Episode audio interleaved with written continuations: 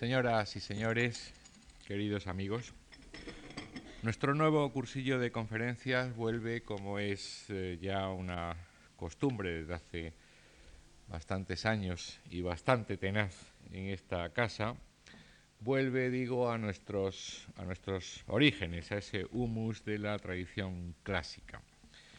En el asunto del amor, como en el de la democracia, el teatro, el arte, el pensamiento filosófico, en tantas otras cosas, estamos utilizando a diario palabras de raíz griega y tras las palabras hemos heredado también conceptos y matices de los que tal vez no somos totalmente conscientes.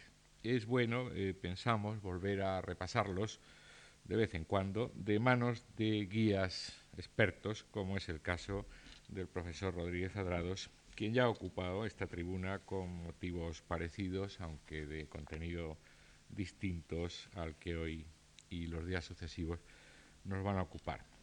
Nacido en Salamanca en 1922, don Francisco Rodríguez Adrados ha sido catedrático de Filología Griega en varias universidades, en la Complutense de Madrid desde 1952 y actualmente es profesor emérito.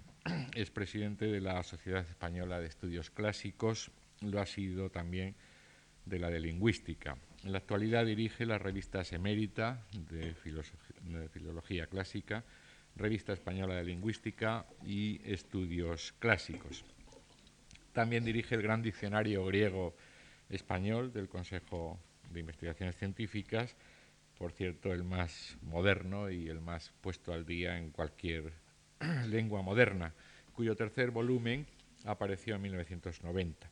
Dirige también la colección Alma Mater de autores griegos y latinos, que cuenta hoy en día ya con más de 60 volúmenes de textos griegos o latinos con su correspondiente traducción española. El profesor Rodríguez Adrados ha publicado, como ustedes saben, más de 30 libros sobre literatura y filología griega antigua, lingüística indoeuropea, lingüística general, sobre todo, así como numerosísimos artículos sobre estos mismos temas cuya mera enumeración me temo que nos ocuparía todo el tiempo que hoy tenemos para su conferencia. Una de sus especialidades es el estudio de la fábula antigua, que comenzó con sus estudios sobre el léxico de las fábulas esópicas en 1900 48 y al que ha dedicado una amplia historia de la fábula grecolatina en tres volúmenes. ha trabajado también muy especialmente sobre la lírica y el teatro griego, géneros a los que, a más de numerosísimos artículos, ensayos, ponencias, etcétera, ha dedicado tres libros, Fiesta, Comedia y Tragedia, sobre los orígenes griegos del teatro, de 1972, Orígenes de la lírica griega de 1976 y Visión del mundo en la lírica griega del año 81, con decir que ha traducido al español a todo Esquilo y a gran parte de los demás autores teatrales griegos, pues creo que ya es un, dato que no necesita más comentario. También se ha dedicado, por cierto, a la teoría política antigua e historia del pensamiento en general, pudiendo citarse sobre todo su ilustración y política en la Grecia clásica del año 64, que luego ha sido reeditada múltiples veces con el título de La democracia ateniense. Otros trabajos suyos se refieren, como dije antes, a la lingüística, tanto indoeuropea como a la lingüística general, a la que he dedicado manuales y libros de investigación realmente básicos. Y también podríamos hablar de sus actividades en torno a la defensa de los estudios clásicos en la enseñanza española, la defensa de las representaciones del teatro clásico en España, etcétera, etcétera. Toda esta labor verdaderamente impresionante, en nuestra opinión, ha merecido múltiples premios, por ejemplo, el Fray Luis de León de traducción a lenguas clásicas de 1981 el Premio Menéndez Pidal de Investigación en Humanidades, 1988, el Premio Aristóteles de la Fundación Onassis en representación del Diccionario Griego-Español, también en 1968, y eh, por ahorrarles otros muchos datos que ustedes sin duda conocen, diré por fin, eh, para acabar, que el profesor Rodríguez Adrados es miembro de la Real Academia Española de la Lengua, desde 1990 y miembro correspondiente de la Academia de Atenas desde 1991. quiero agradecerle muy sinceramente la nueva colaboración que nos presta en nuestras actividades culturales y a todos ustedes que nos hayan acompañado esta tarde. Muchas gracias.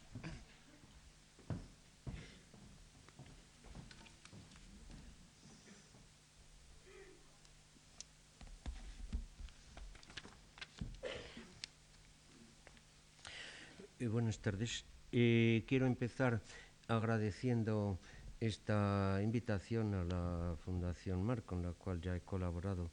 Como han oído ustedes en diversas ocasiones, sigo colaborando, ¿no? Y agradecer también esta presentación de don Antonio eh, Gallego. Y con esto voy a empezar este, este pequeño ciclo ¿no? Eh, sobre literatura erótica griega. Entiéndame, el terreno del amor y del erotismo puede enfocarse de varias formas y, por ejemplo, en un punto de vista histórico, en un punto de vista social. Esto es muy importante. Eh, pero este no es el punto de vista que yo voy a desarrollar, aunque inevitablemente los condicionamientos sociales de la literatura tendrán que hacer su aparición de vez en cuando. Eh, pero, en fin, mi tema fundamentalmente es la literatura. Y eh, concretamente el tema es este. ¿En qué medida el tratamiento del amor, y aquí hablo de Eros, eh, que tiene un sentido, diríamos, más amplio, que puede incluir el del amor, pero puede rebasarlo desde ciertos puntos de vista eh, a veces. ¿no? Eh, ¿En qué medida el tratamiento literario griego presenta originalidades? Porque hay un tratamiento literario del erotismo en Mesopotamia, y eh, hay una serie de puntos comunes y hay una literatura griega popular eh, que es tradicional y luego ha sido absorbida o reflejada de una manera o de otra por la literatura, diríamos literaria, si vale la redundancia, pero esta nueva literatura, esta literatura personal, la de los poetas, la de los poetas, aporta puntos de vista, interpretaciones, sentimientos nuevos que han sido decisivos eh, para la evolución eh, de, la expresión del sentimiento amoroso a través de todas las literaturas posteriores. Esta es la cuestión. En Grecia siempre hay unas raíces mm, que son generalmente humanas, eh, que continúan temas de las antiguas civilizaciones de Egipto y de Mesopotamia, pero siempre, siempre un salto. Hay innovaciones muy radicales y pienso que las hay también en este tema eh, que nos va a ocupar y que evidentemente yo no voy a agotar en estas conferencias, pero voy a tratar de sentar algunos puntos clave. Yo les digo, en Grecia había una literatura popular, ¿eh? unida al folclore, si queremos, eh, unida, en fin, con una perspectiva más antigua y quizá más exacta, eh, unido a la fiesta, a los ritos religiosos de diversos tipos. ¿no? Una literatura popular eh, de la cual conocemos poca cosa. A pesar de todo eso, conocemos algo a través de diversas referencias. Y conocemos también ecos de esa literatura popular en la literatura de los poetas, es decir, que cuando Safo escribe epitalamios, está dando forma literaria a los epitalamios populares. Y eh, toda esta otra erótica de que vamos a, hablar, eh, el tema de la relación entre el hombre y la mujer desde unos puntos de vista muy eh, definidos, toda esta erótica era tratada en una serie de canciones populares en los rituales, pero esos mismos temas fueron recogidos por un estesícoro, eh, por un asafo, eh, por un teócrito. Directa o indirectamente conocemos en cierta medida la literatura popular griega. Y pero luego hay el otro escalón, en esos mismos poetas, que a veces recogen, ¿no? La literatura popular, dándole una forma original, evidentemente. Otras veces dan más allá, van más allá, dan ese otro salto, eh, eh, saltan mucho más allá en lo personal, en lo íntimo, eh, de lo que es la literatura popular. y ese salto es el que yo querría ilustrar aquí. Pero evidentemente hay primero la literatura popular en la medida que nosotros la conocemos. Todas estas canciones, generalmente en ambiente de fiesta, de danza, de coros, ¿no? Eh, que a veces son de tipo erótico y otras veces son de tipos eh, muy diferentes. Aquellas que tienen que ver con lo erótico en la literatura popular eh, son de tres tipos.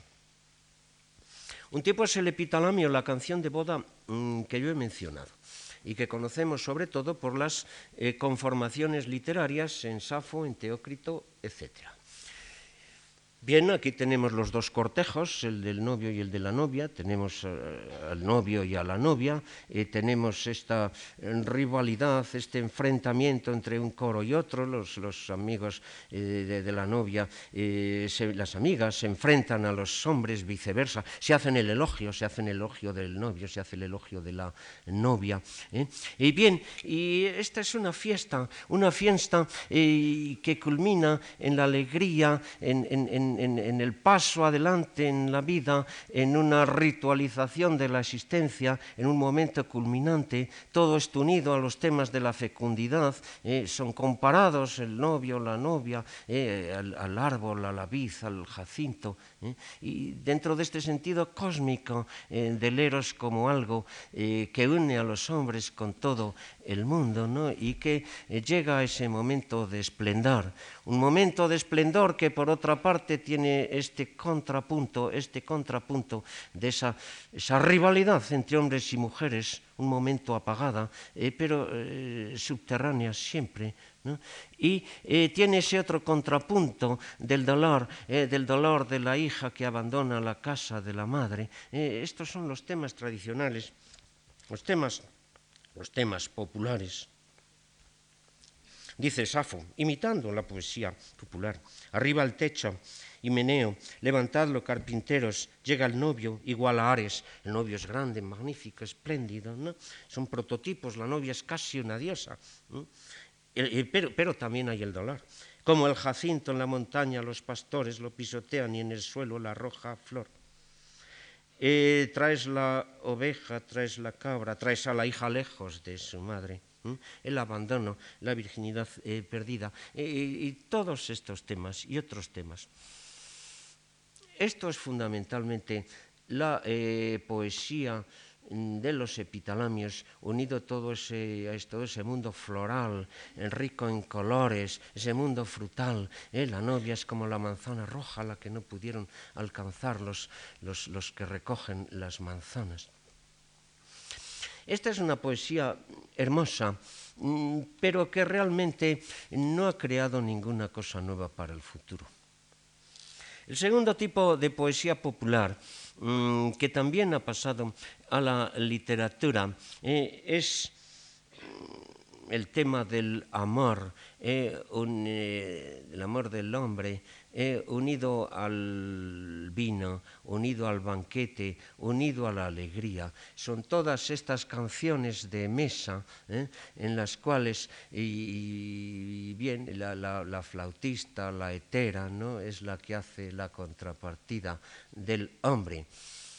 Es un momento de olvido de la dureza de la vida. Es un momento de alegría un tanto artificial, forzada por el vino, por la música y todo lo demás. Y no hay aquí sentimiento profundo realmente. Ese tipo de poesía, diríamos que frívola en cierto modo, aunque tiene a veces ese contrapunto de dolor, de la búsqueda del olvido, de saber lo falso que hay en todo ello, ¿no? Es, es, es, es lo que aparece en tantas poesías de este tipo, en Arquíloco, en Alceo, en los demás.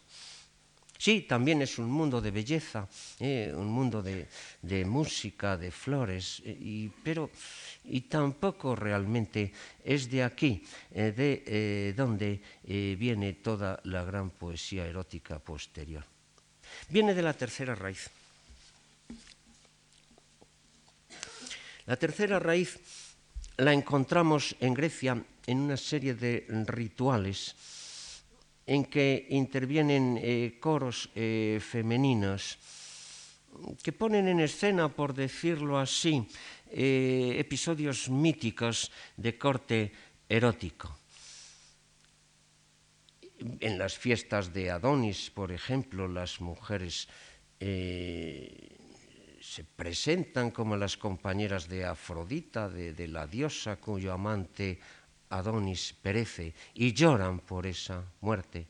¿eh? En Safo hay ecos de ello.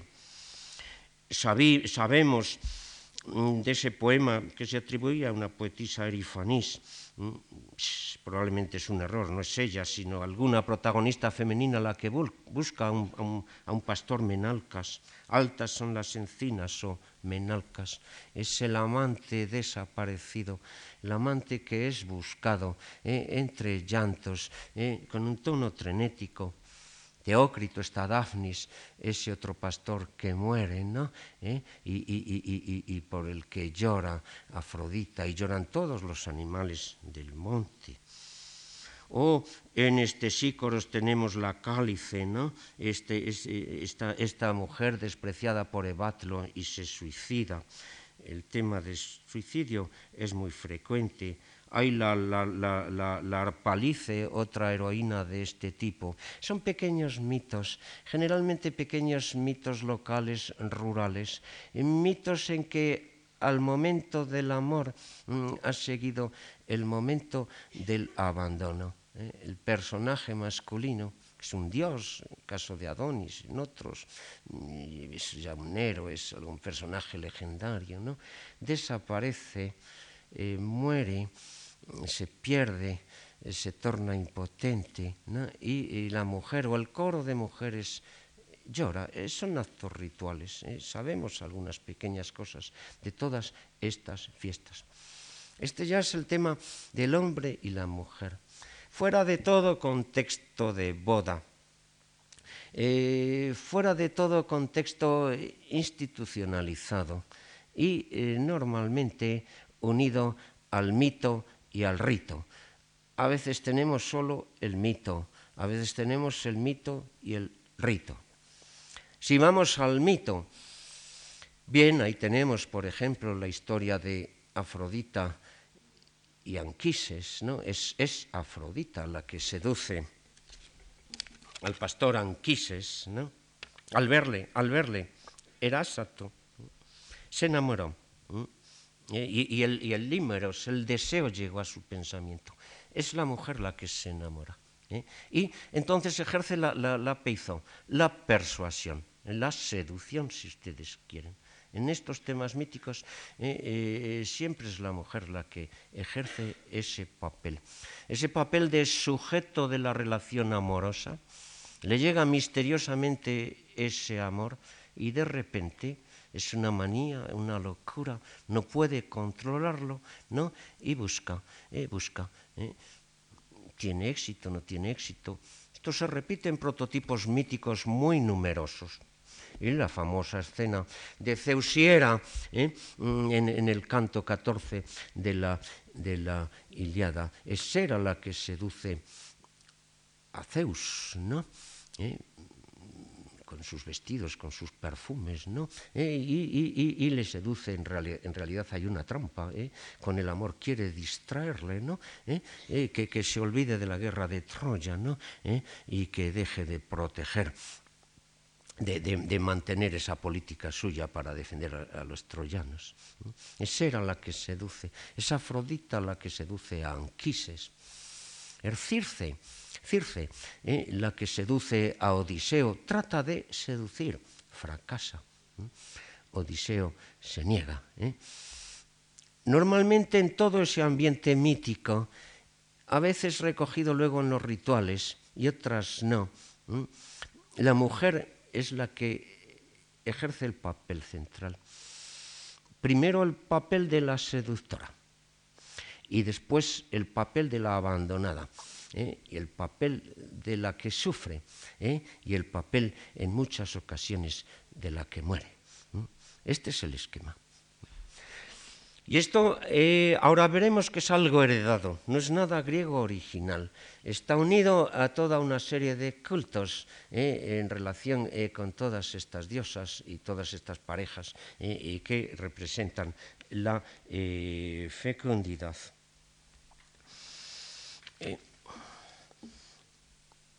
Claro, a partir de aquí, este tema eh, de la mujer que siente de repente, porque esto es siempre de repente, esa pasión de amor y que busca al hombre, ¿no? y que luego muchas veces ¿no? el hombre, el hombre, ¿eh?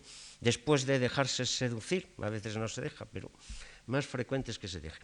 Eh, la abandona, ¿no? Eh, este tema, este tema eh, ha pasado a la poesía eh, ya fuera del mito. Tenemos pequeños fragmentos de Safo, de Alceo, de este tipo.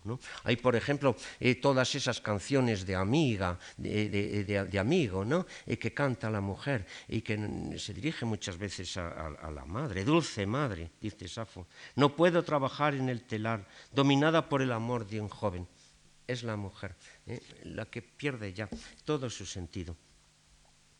Bueno, Alceo dice otra, eh, desdichada de mí, víctima de todas las desdichas.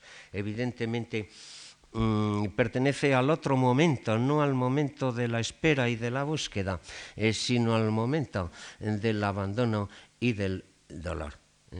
Esto es eh, muy frecuente, ¿no? Y, lo encontraremos luego eh, en, en, Arquíloco en relación con el tema de Neobula, eh, lo encontraremos, por ejemplo, en, en, Teócrito, en las, en las farmacéutrias, ¿no? Esta mujer abandonada que trata con conjuros de hacer volver a ella a su antiguo amante, ¿no? Mm. Esta es la raíz. El tema de estas heroínas enamoradas eh, que sufren toda esa peripecia biográfica. Y es una raíz que es muy importante porque es la raíz de las dos versiones, la trágica y la cómica del amor, eh, de las cuales voy a hablar otros días. La raíz trágica, las famosas heroínas enamoradas de Eurípides, ¿eh? Eh, ahí, está Fedra, eh, aí están las cretenses, ¿no? eh, Pasife, Pasifae, eh, aí está Stenovea, eh, to, todas, todos estos personajes femeninos que Eurípides comprende, mm, pero que la sociedad masculina de su tiempo comprende menos. Hay que ver los dicterios que contra ella lanza Mm, Aristófanes en las ranas, ¿no? Porna y las llama. Eh, buscan al varón, seducen, están enamoradas y tienen sentimientos delicados, ¿no? se crean problemas en el conflicto entre su deseo y en fin, los condicionamientos de la sociedad. Y todo acaba en tragedia, todo acaba en tragedia. El amor trágico. El amor trágico son las mujeres, las heroínas de tragedia, las que son eh, las protagonistas y las víctimas del amor trágico, no los hombres. Y las de la comedia, igual, ya lo veremos. Mm, esto es en, esta, en la última conferencia. Mm, eh, todo esto del cuento popular. Normalmente el tema es el de la infidelidad eh, de la mujer es el del adulterio femenino, también en la tragedia. Eh, pero aquí visto a una luz cómica, no a una luz trágica. Eh, la mujer se enamora eh, una vez más. Surgen los problemas sociales, los condicionamientos, hay toda clase de cortapisas, de tabúes, etc. Bien, y así como las heroínas de la tragedia lo saltaban trágicamente con todas las consecuencias, ¿eh? Eh, como los héroes eran héroes en otros temas, en temas de guerra, en temas de política, ellas son heroínas en temas del amor. Bien, aquí, aquí eh, saltan ese obstáculo, esas cortapisas sociales de otra manera, con su astucia, con su astucia. Mm, son más listas que el marido, suelen engañarle, hay toda clase de variantes. Pero siempre el tema central es el mismo. Es este de que estoy hablando aquí.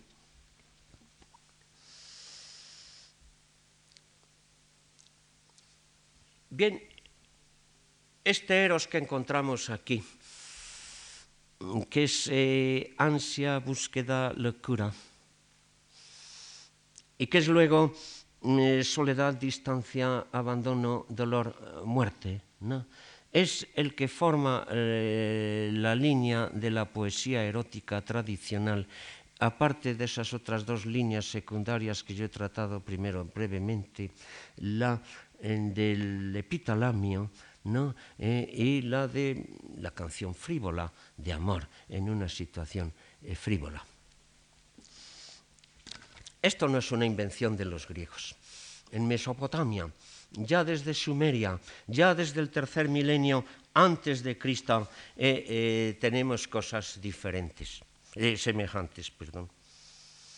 La sacerdotisa de Inanna. Inanna es la diosa sumeria del amor, la antecesora de Ishtar, de Astarte, de Afrodita. La sacerdotisa de Inanna quiere unirse con el Dios, evidentemente encarnado por alguien, por el rey posiblemente. Esposo, amado de mi corazón, en la cámara llena de miel, deja que gocemos de tu radiante hermosura. Tú, ya que me amas, dame, te lo ruego, tus caricias, mi Señor Dios, mi Señor protector, dame, te lo ruego, tus caricias. Luego, en la época de Hammurabi, hacia el siglo XVIII, desde Cristo, ¿eh? hay un poema muy curioso eh, en, que la mujer es rechazada, la mujer es rechazada por el amante, y entonces ella ora a la diosa Inanna, a la diosa erótica, ¿no? Eh, y el hombre vuelve, y el hombre vuelve. piensen ustedes en Safo, en la oda Afrodita. Mm, Safo sufre un rechazo. Y eh, ora a la diosa. Ya otra vez me ayudaste y viniste y, dijiste que ven también ahora, ayúdame. Hay una diferencia. Una diferencia que consiste en que el poema este eh, semítico de Amurabi se refiere al, amor heterosexual, el hombre y la mujer, eh, mientras que el amor de Safo no. Ese es uno de los saltos de que vamos a hablar. Eh, en la fiesta de, en, el siglo XII, en Babilonia, en la fiesta de, de, Tammuz, eh, tenemos un, catálogo de canciones de amor y de duelo, eh, un catálogo y que, desgraciadamente solo son los primeros versos de una serie de poemas, ¿no? pero siempre en bocas de mujeres, siempre es amor, deseo, búsqueda, duelo, dolor, en la fiesta de, Tammuz, que es el prototipo del Adonis griegos, ven, tómame, Doy la bienvenida al Hijo y tú, oh Hijo, eres el amante de mi pecho. Bien, todo está, está en el fondo. Todo esto está en el fondo de, la poesía del cantar de los cantares, aunque aquí eh, sea vertido a otra religión y con otros simbolismos, pero en el fondo es igual, eh, que me bese con besos de su boca. Tus caricias son mejores que el vino, Llévame en pos de ti, corramos, introdúceme, oh Rey, en tus habitaciones, en ti nos gozaremos y nos alegraremos, celebraremos el amor más que el vino. Todo este tema, ven ustedes, es el mismo. Y el tema trenético, el del duelo, eh, eh, también lo encontramos aquí. Es siempre igual. La mujer se enamora, busca conseguir la persuasión ¿Qué se puede hacer cuando se está enamorado, cuando una mujer está enamorada? Bueno, puede intentar persuadir, pacing, arrastrar. ¿eh? Puede hacerlo directamente o puede hacerlo a través de la diosa erótica. Puede invocar a, a, Ishtar o a Inanna ¿eh? o a, Afrodita ¿eh? y estas diosas, estas diosas a su vez tienen dos posibilidades. Una, conceder su deseo a la mujer. Otra, liberarla. Listen, eh, dice Safo, libérame. Pueden hacer eso. Acabar con el amor. Eh. Terminó el problema. ¿eh? Terminó el problema. La doble función de las diosas eróticas. ¿eh? Pero vean que estas diosas están en Mesopotamia, están en Grecia. Todo este tipo de amor está unido a los cultos de la fecundidad. Ustedes saben, es el amor cósmico, ¿no? Es el amor que une al hombre y a las bestias y a las plantas, ¿no? Es el amor em, que, que, trae a una nueva vida y, que crea una nueva vida, una vida de, que, trastroca todo lo anterior ¿no?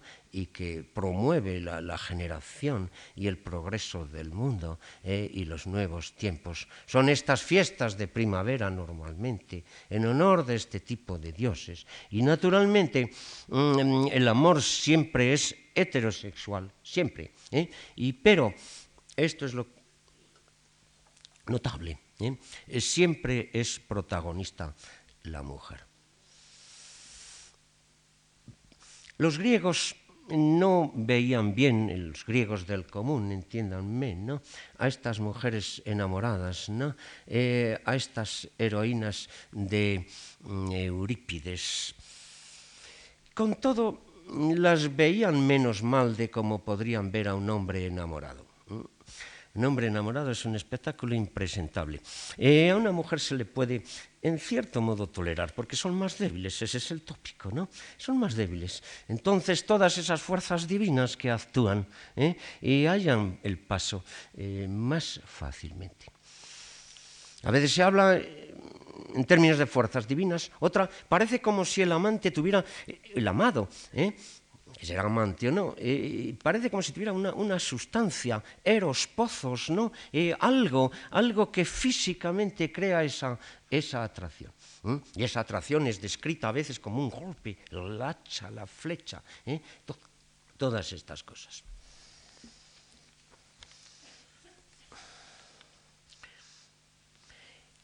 En la boda hay una igualdad entre el hombre y la mujer es una culminación de la vida de los dos, es triunfo, es alegría, es entrada en algo nuevo y más valorado socialmente, aunque también hay el dolor de la ruptura, ¿eh? de dejar atrás otro mundo, ¿eh? el mundo de la familia, eh, etc.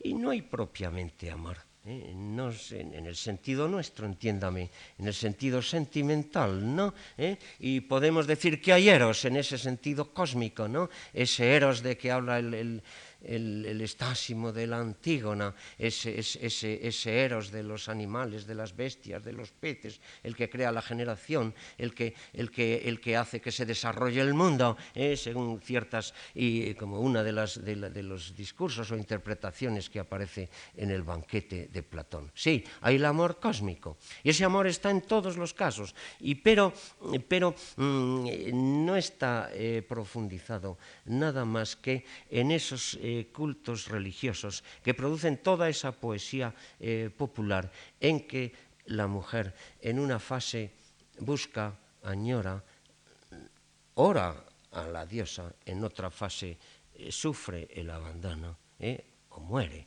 se suicida incluso. Vean ustedes, esto es algo evidentemente más profundo. Y, pero, de todas maneras, en la poesía popular griega, en la medida en que la conocemos y que es una medida escasa, ¿no? es algo muy tópico, muy repetitivo, no, eh, no personalizado, eh, no son eh, mujeres con, nombre y apellido, diríamos, son prototipos del mito, ¿no? Eh, y son lamentos rituales que se repiten todos los años en la misma fiesta, en la misma ocasión. es algo tópico, diríamos.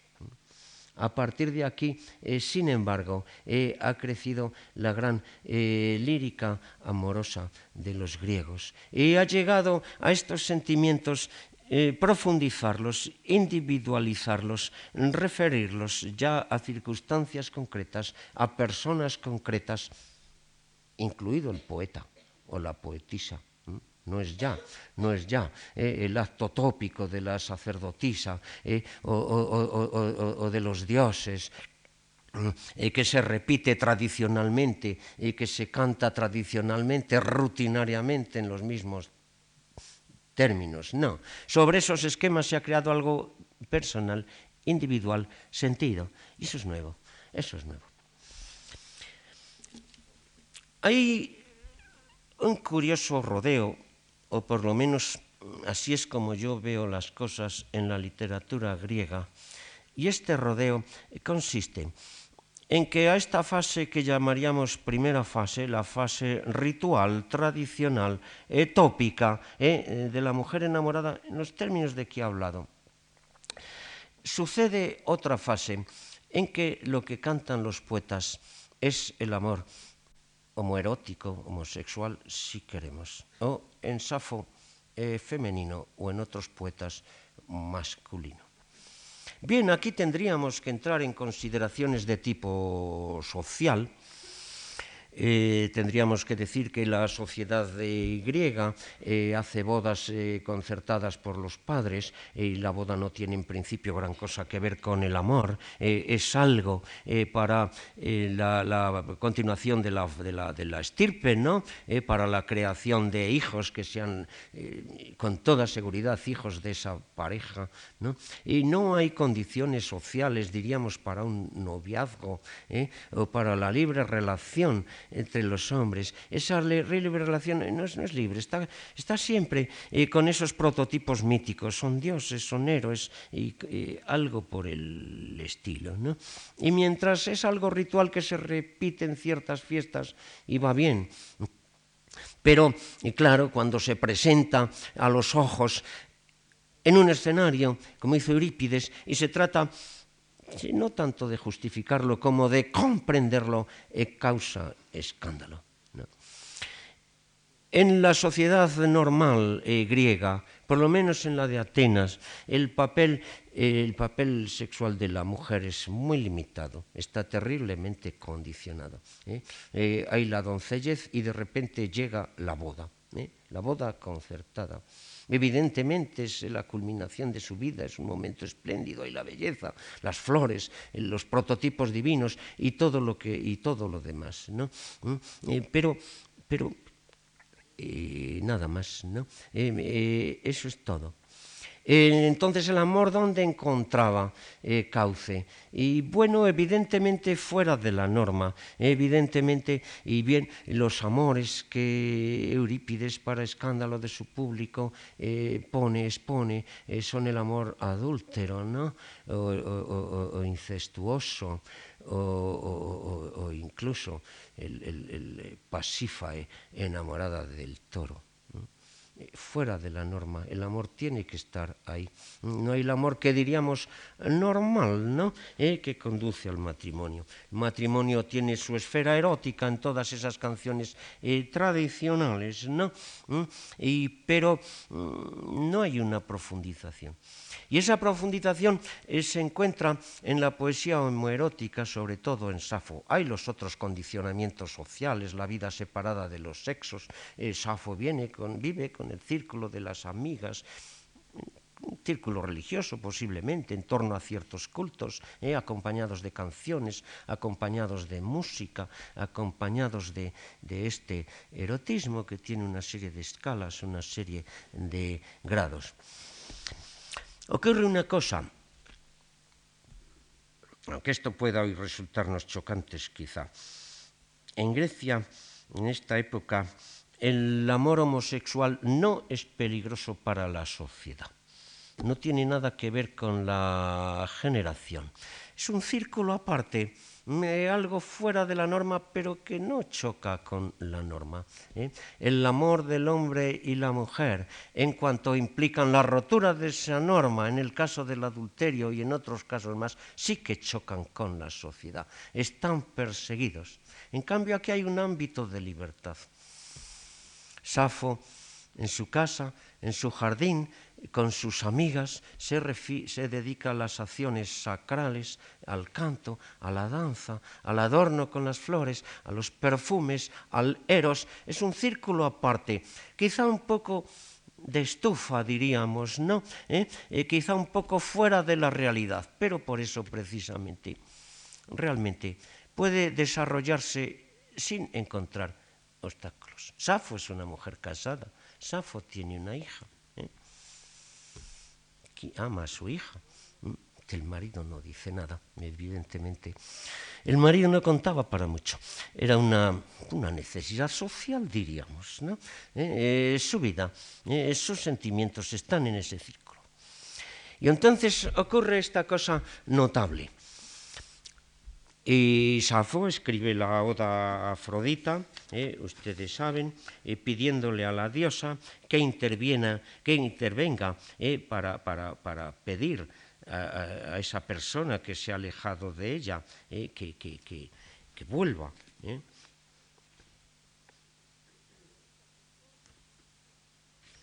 A Afrodita. Afrodita que por definición, por definición, es una diosa de la relación entre el hombre y la mujer, ¿no? y entre los animales y, de las plantas. ¿eh? Eh, son jardines allí donde eh, se realiza su culto. Inmortal Afrodita, de bien labrado trono. Hija de Zeus, trenzadora de engaños, yo te imploro, con angustias y pena no esclavices mi corazón. Señora, ven en vez de esto aquí si en verdad ya otra vez mi voz oíste y desde lejos y me escuchaste y abandonando la mansión del Padre viniste, etc. Y le preguntaba, ¿eh? ¿y qué es lo que en mi loco corazón más quiero que me ocurra? Loco corazón, está enamorada, ¿eh? Mainetai, está loca. ¿A quién muevo esta vez a sujetarse a mi cariño? Safo, ¿quién es el que te agravia? Bien, si ha huido a ti, pronto vendrá a buscarte. Si no acepta regalos, los dará. Si no te ama, bien pronto te amará, aunque no quiera. Vean ustedes, este poema es igual mmm, al de esa mujer de la época de Hammurabi que eh, pide a la diosa Ishtar eh, que devuelva el amor eh, del amante que la ha abandonado. Y hay una única diferencia. Hay una sola vocal, ¿no? Eh, eh, el participio es femenino. Vendrá a buscarte aunque no lo quiera. Eh, celoisa. Es una mujer, eso es todo. Pero todos los tópicos tradicionales del amor heterosexual han sido calcados aquí. Eso sí, ya no se trata de personajes del mito, ya no se trata de rituales repetidos rutinariamente cada primavera en tal sitio, se trata de ella, se trata de personas y concretas. ¿no? Entonces, este amor nuevo, este amor de Safo, he podido profundizar en una serie de cosas que estaban implícitas, ¿no? pero aquí son llevadas en mucho más adelante. A, Safo la domina el amor. ¿eh? Llega de repente, es como un viento que derriba la encina, ¿eh? es como el hacha eh, que la corta como la flecha, es como la, la bestia, el animalito que, rapta, que es dulce y amargo, y del cual uno no puede defenderse. Es una fatalidad. ¿Qué se puede hacer?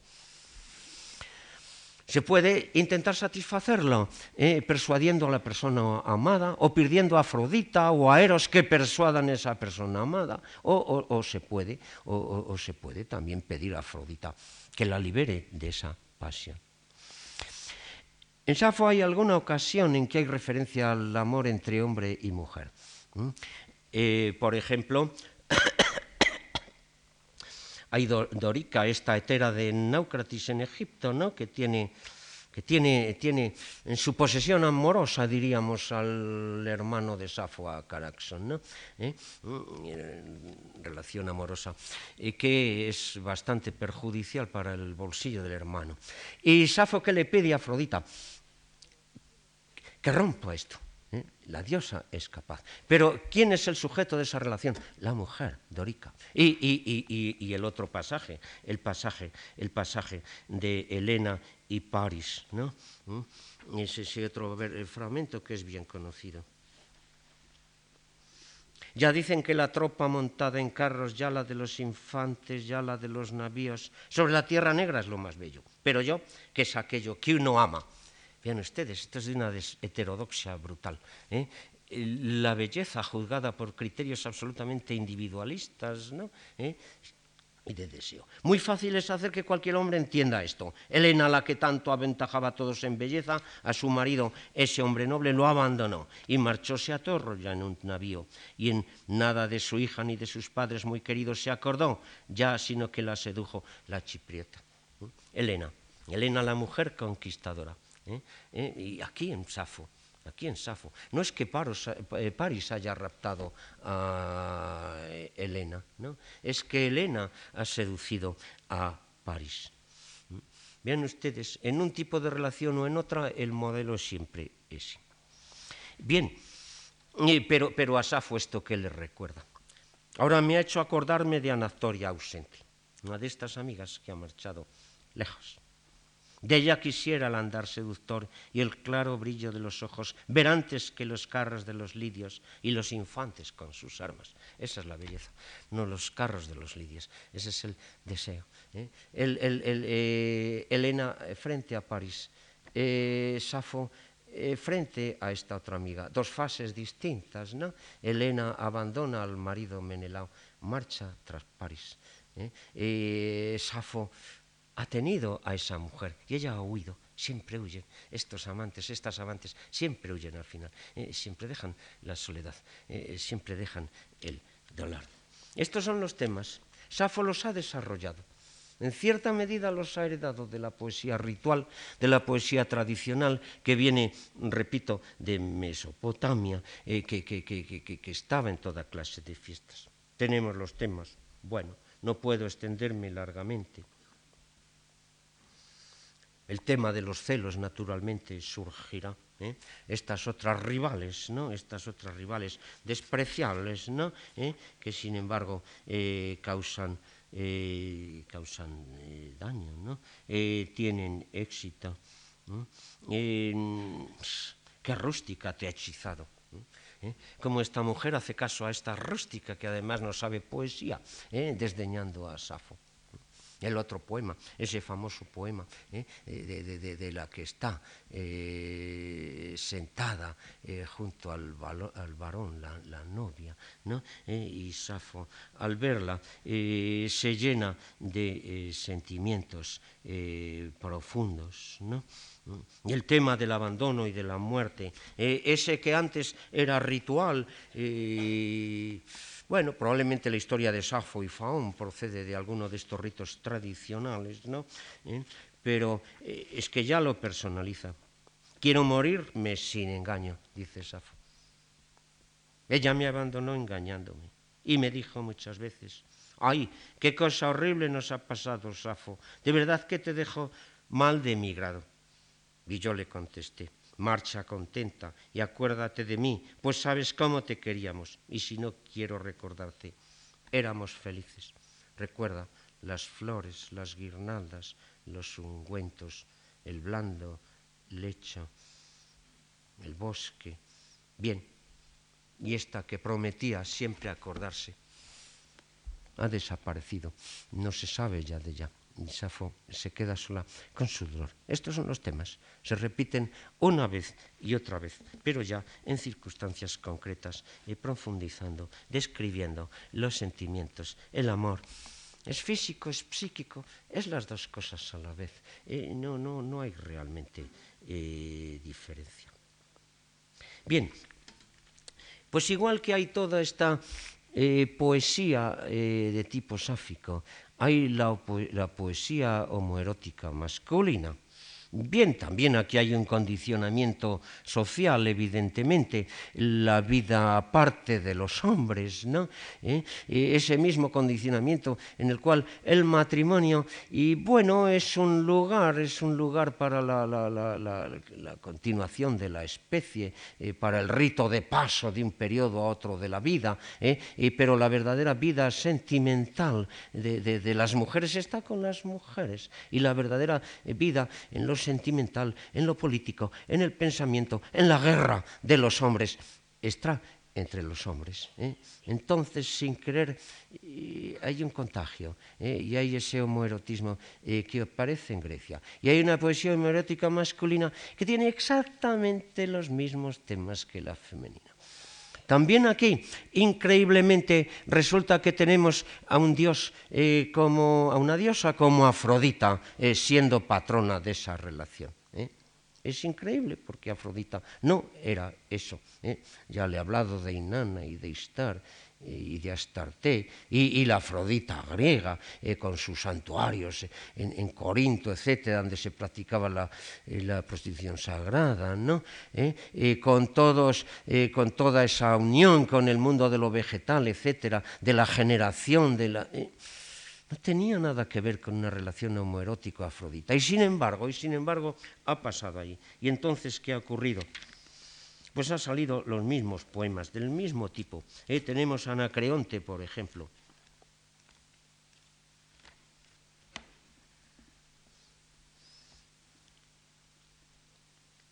Eh, este poema de, Cleobulo que le, pide a eh, mm, el Señor con el que danzan el novillo Eros, es Dioniso el dios, y las ninfas de ojos oscuros, y la purpúrea Afrodita, eh, Dioniso, Afrodita, Eros.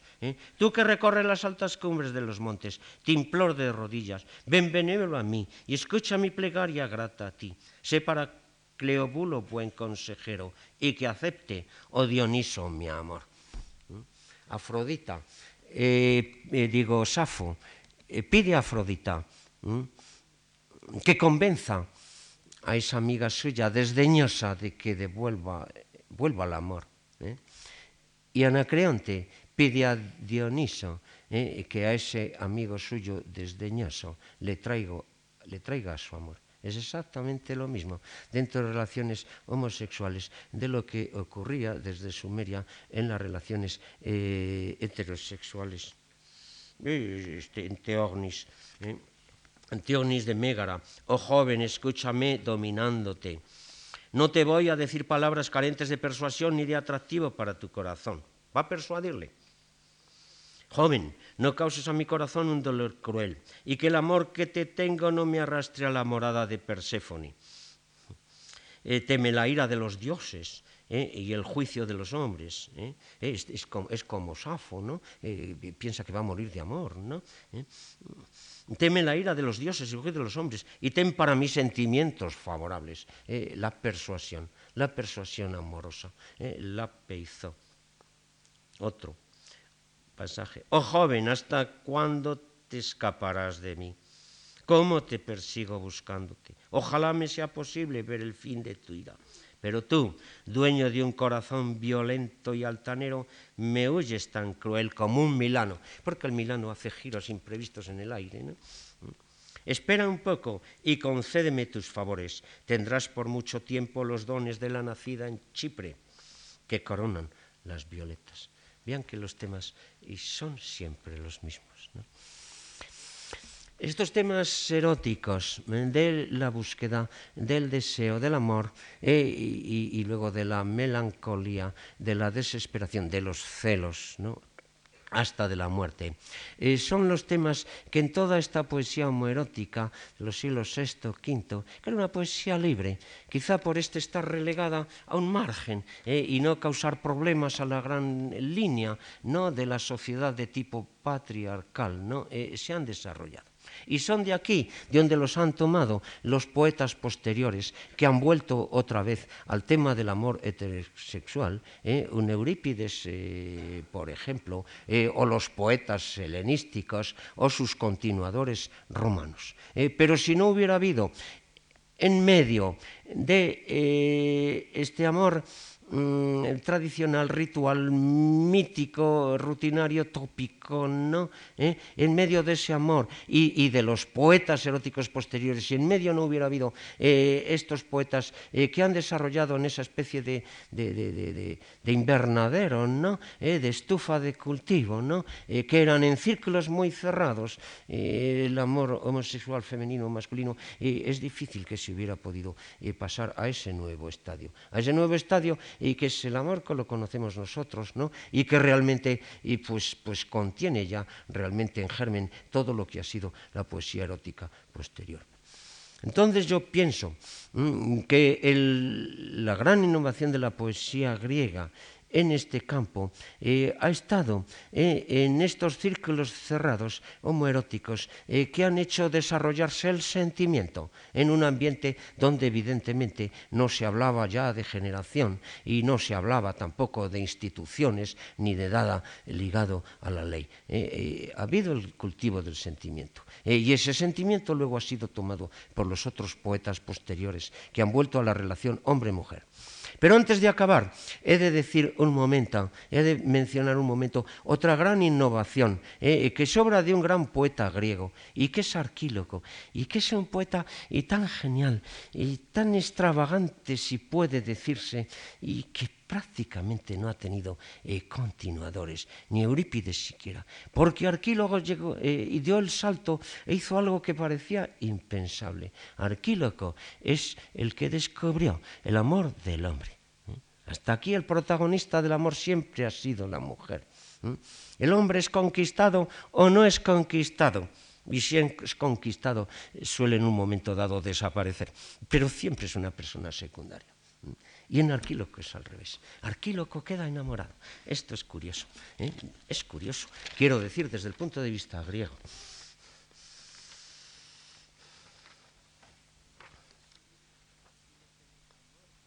Dice Arquíloco, sino que el amor que debilita a los miembros me somete a su imperio.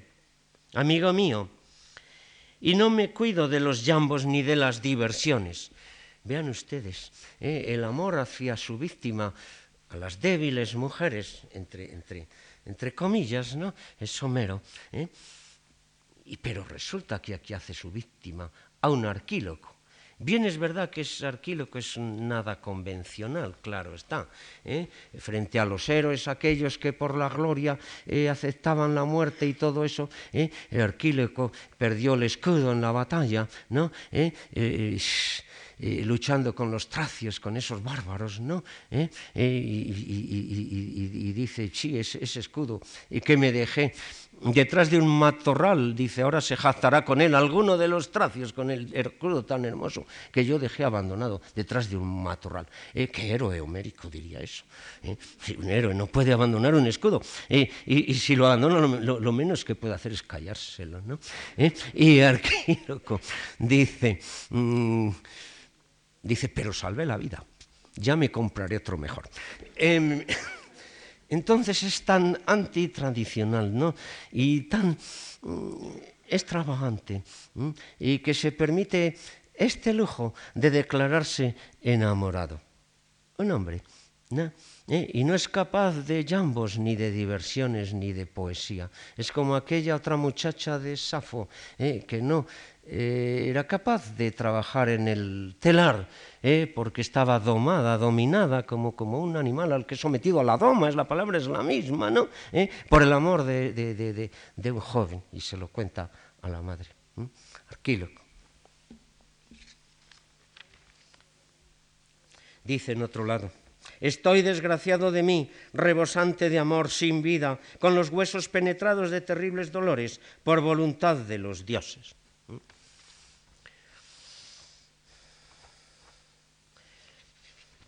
Y recuerda los tiempos aquellos antiguos, los valles rocosos de las montañas, según ella yo en mi juventud.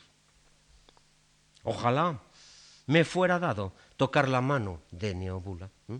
Eh, arquíloco, tan descarado, tan injurioso, eh, soez, violenta, eh, pide tocar la mano de esa antigua amada desvanecida. Vean ustedes, es la historia de siempre, pero es al revés es al revés. amado, eh, Arquíloco amado a, Neobula. Neobula ha desaparecido de, su horizonte. Bueno, nos dicen que es el padre, el, no que, el que no quería casarla con semejante personaje. Em, y es Arquíloco el que sufre ahora, es Arquíloco el que sufre. Claro está, luego la historia vuelve al tópico. ¿eh? Neobula ya vieja, según Arquílogo, suponemos que no sería tan vieja, ¿eh? vuelve a buscarle ¿eh? y Arquílogo la rechaza. Esto sí, ahora hace lo que hizo mm, Odiseo con Circe, ¿no? ¿Mm? que pretendía eh, acostarse con él y él puso como condición que le devolviera la forma humana a sus compañeros. ¿no? O lo que hizo, vayamos a Mesopotamia, o lo que hizo el héroe Gilgamesh con la diosa Istar, eh, que se le ofrece y cuyo amor eh, rechaza. Entonces sí, pero previamente tenemos ese otro tema que es algo increíble. Eh. Tan increíble que no se repite en la literatura griega. ¿eh? Y bueno, eh, quizá en los personajes de novela, en toda esta novela ya idealizante de tipo alejandrino, de época romana, y si esto se trata ya de sentimientos eh, edulcorados, ¿no? tópicos, ¿no? pero así, nadie ha escrito una tragedia, nadie ha escrito una tragedia sobre el héroe enamorado y rechazado y que sufre o se suicida nadie, ni Eurípides. Se ha atrevido a poner en escena mm, a las heroínas enamoradas, a las Fedras y demás que eran tan mal vistas por los tradicionalistas atenienses. No se ha atrevido a poner un hombre enamorado, era demasiado, era un espectáculo excesivo. ¿eh? El hombre tiene que tener mm, dominio de sí mismo y tiene que resistirlo todo. Ese es el tópico de la norma tradicional eh, masculina. Pero, en fin, ha habido un momento en que esto que surgirá luego, posteriormente, en otras literaturas, y claro que surgirá, por supuesto que surgirá. En Grecia aquí se trasluce en un momento, ¿eh? en ese poeta extravagante de paros, en este poeta que se hizo mercenario para poder malvivir, ¿eh? cuya vida era altamente criticable, que era como la cigarra que siempre mete ruido y si se la agarra del ala más todavía, ¿no? ¿Eh? Y, del que decía el aristócrata aquel eh, Critias, ¿no? ¿Eh? Y si no, y si no, y, si no nos hubiera contado él mismo que era deslenguado, procaz, em, ¿Qué más dice de él? adúltero, ¿no? Dice, y lo peor de todo, que perdió el escudo. no nos habríamos enterado era franco, no disimulaba. Pues bien, uno de sus puntos en que no disimulaba era este. ¿eh? Y la creación del tema del hombre enamorado y sujeto a las mismas peripecias aproximadamente de la mujer enamorada la creación de ese tema, junto a la creación de los temas homoeróticos que no duraron demasiado en la poesía griega, tuvieron un momento de florecimiento allá hacia el siglo VI, ¿eh? y, pero que luego influyeron terriblemente. Esas son, y pienso yo, eh, las dos grandes innovaciones eh, de la lírica erótica griega que han quedado para la posteridad. El día, el jueves, le voy a hablar de una tercera innovación, eh, que también es una invención de la lírica griega, que es el tema del viejo enamorado. Pero en fin, ese tema lo dejamos para el día siguiente. Nada más, muchas gracias.